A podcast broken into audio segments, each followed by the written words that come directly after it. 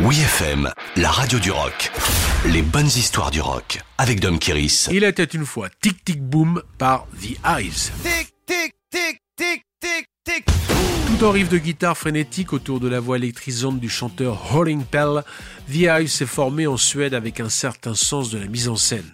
Depuis 1993, un mythe tenace voudrait qu'un sixième membre répondant au nom de Randy Fitzsimmons soit l'auteur des chansons et l'instigateur du concept de The Hives. Le mystérieux homme de l'ombre aurait casté chaque membre du groupe en prenant un retour au rock'n'roll originel de Little Richard. Rien n'a jamais été confirmé ni démenti, mais les Suédois s'amusent depuis à brouiller les pistes. Ayant mis un peu plus de garage rock 60s dans leur punk rock, en 2000, The Eyes est fin prêt pour le retour médiatique des groupes en The, tels The Strokes ou The White Stripes. Autre atout, les rockers mettent un point d'honneur à soigner le look autant que la musique. Ils affichent une unité vestimentaire en costume noir et blanc qui n'est pas sans rappeler The Beatles ou The Ramones. Il est donc logique qu'en 2007, The Eyes nomme leur quatrième opus The Black and White Album.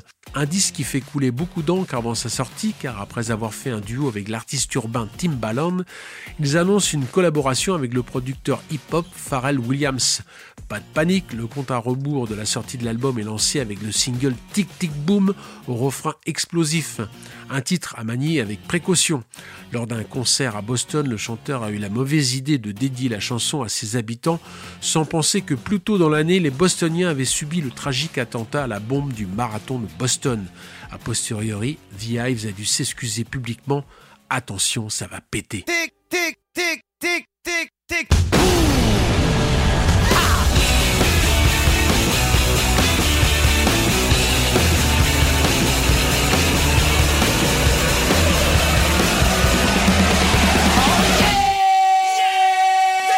Right, you were wrong.